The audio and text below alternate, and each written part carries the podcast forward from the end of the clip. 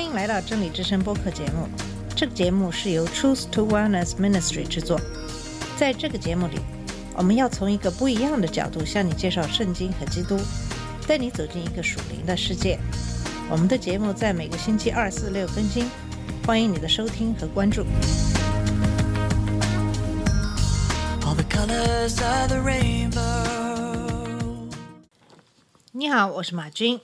二零二零年真的是多灾多难的一年，新冠蔓延导致全球的经济衰退，各地也是自然灾害不断。我不知道你作为基督徒有没有这样的疑问：神呐、你为什么让这么多的苦难发生呢？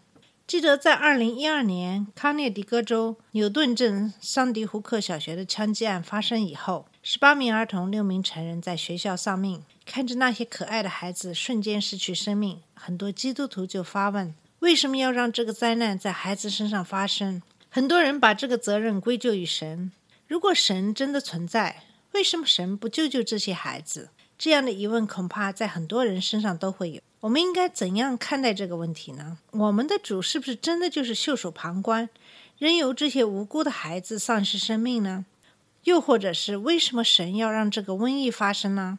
今年流行的新冠病毒已经夺去了将近六十万人的生命。有人或许因为这个对我们的主很失望，或者背离主而去。我们究竟应该怎样看待这个问题？嗯、我们先来看一下圣经中路加福音十五章十一节开始的一个浪子的比喻，说有一个人有两个儿子，小儿子对父亲说：“父亲，请你把我应得的家业分给我。”他父亲就把产业分给他们。过了不多几日，小儿子就把他一切所有的都收拾起来，往远方去了，在那里任意放荡，浪费资财，既耗尽了一切所有的，又遇着那地方大遭饥荒，就穷苦起来。于是去投靠那地方的一个人，那人打发他到田里去放猪，他恨不得拿猪所吃的豆荚充饥，也没有人给他。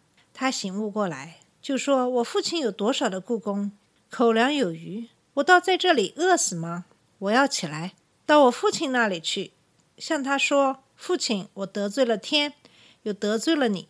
从今以后，我不配称为你的儿子，把我当做一个故宫吧。于是起来往他父亲那里去，相离还远，他父亲看见就动了慈心，跑过去抱着他的镜像，连连与他亲嘴。儿子说：“父亲，我得罪了天，又得罪了你。从今以后，我不配称为你的儿子。”父亲却吩咐仆人说：“把那上好的袍子快拿出来给他穿，把戒指戴在他手上，把鞋穿在他脚上，把那肥牛犊牵来宰了，我们可以吃喝快乐。因为我这个儿子是死而复活，失而又得的。”他们就快乐起来。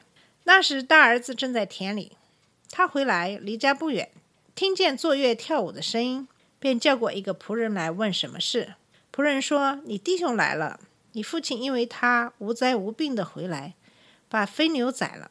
大儿子却生气，不肯进去。他父亲就出来劝他。他对父亲说：‘我服侍你这么多年，从来没有违背过你的命令。你并没有给我一只山羊羔，叫我和朋友一同快乐。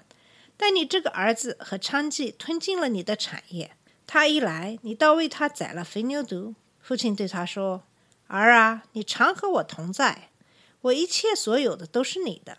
只是你这个弟兄是死而复活、失而又得的，所以我们理当欢喜快乐。”其实，在这个故事里有两层的含义。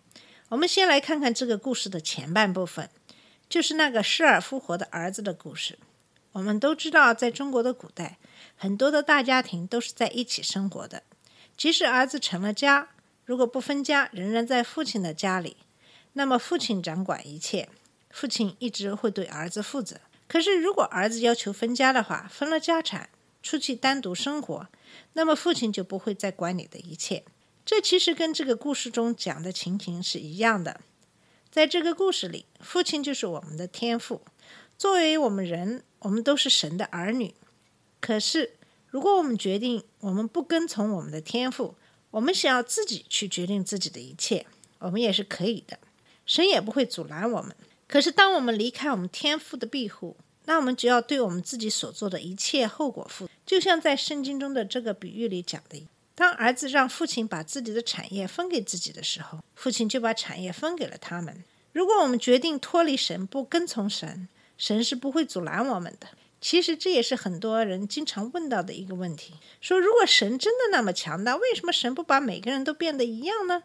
为什么神不强迫每一个人都顺从他呢？神当然是可以这么做的，他也有能力这么做。可是神却给我们自由，他希望我们跟随他，不是被强迫的，是由我们自己的意愿所决定的。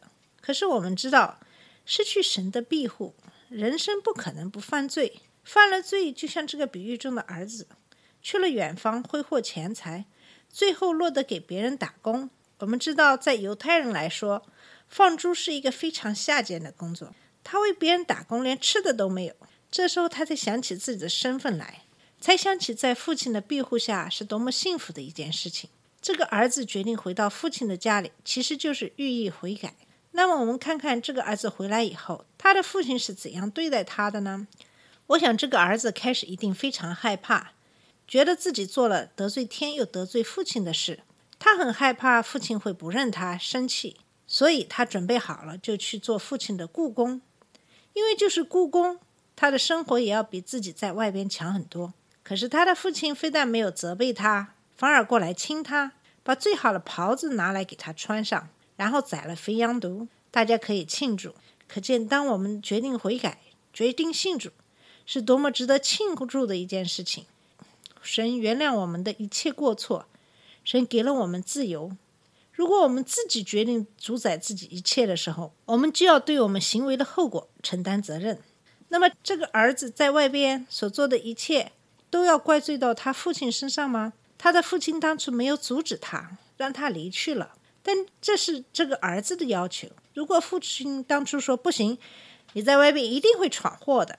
分给你的家产也一定会被你挥霍，那么你觉得这个儿子会怎样反应呢？他一定会不服气，也一定心有不甘。可是当这个儿子在外面落魄的时候，他有没有怪罪他父亲说：“为什么父亲让我受苦呢？”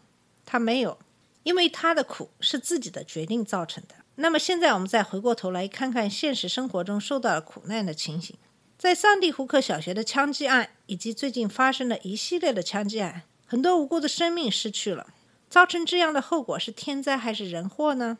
为什么在美国枪支管制那么困难呢？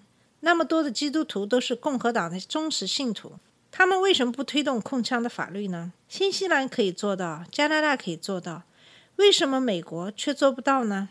当我们信仰政治党派高于对基督的信仰，这是不是已经背离了我们的主呢？再来看看这个新冠肺炎的情形。新冠肺炎是天灾还是人祸呢？虽然我们现在还不知道新冠肺炎具体是怎样产生的，可是假设这个新冠病毒是由动物传播的，圣经上不是已经教导我们哪些动物可以吃，哪些动物不可以吃吗？如果我们不听从圣经的教导，像这个儿子一样决定出去拿着钱挥霍放荡，结果会怎样呢？结果就是新冠肺炎的流行。虽然新冠在全球大流行，可是现在世界上的大部分国家基本上都可以把新冠肺炎控制住了，大家的生活都可以重新回到一个正常的状态。为什么美国没有办法控制住新冠肺炎的流行呢？让十几万的人白白丢掉性命呢？是我们对自由的渴望吗？还是我们选择了错误的领袖，没有办法带领大家走出困境呢？当大部分的基督徒四年前把票投给了我们现在的政府。那么我们还有什么理由来向主抱怨，让这个苦难在我们中间发生呢？当我们把我们的票投给了一个没有爱心、不爱真理的领袖的时候，我们还有什么理由去埋怨神，说为什么他让这个事情发生呢？我们今天的天灾其实一定程度上是人祸。人有一个归因倾向，就是当我们取得成就的时候，我们喜欢把这个成就归因于自己；当我们失败的时候、受苦难的时候，我们倾向于把这个原因归因于外界的因素，这就是为什么我们会在苦难发生的时候对神的信心产生动摇，觉得神不会聆听我们的祷告，让灾难降临。其实我们要做的恰恰相反。当我们取得成就的时候，我们要把这个荣耀归于主。我们所做的一切的事是荣耀神的事。神给了我们恩赐，我们所要做的事就是荣耀神。只有我们决定在主的庇护下。神才会在苦难的时候做我们的庇护所，神不会做所有人的庇护所，但是神一定会做信他的人的庇护所。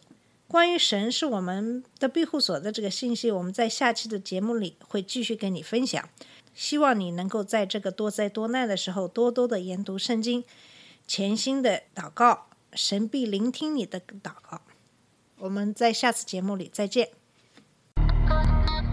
这里是真理之声播客节目，真理之声是 Truth to Wellness Ministry 旗下的一个节目，由 Truth to Wellness Ministry 制作和播出。如果你有什么想跟我们分享，请给我们发电子邮件，我们的邮箱地址是 truth to wellness at gmail dot com。你也可以直接去我们的网站 www.truth to wellness dot com 浏览更多的信息。下次节目再见。All the colors of the rain.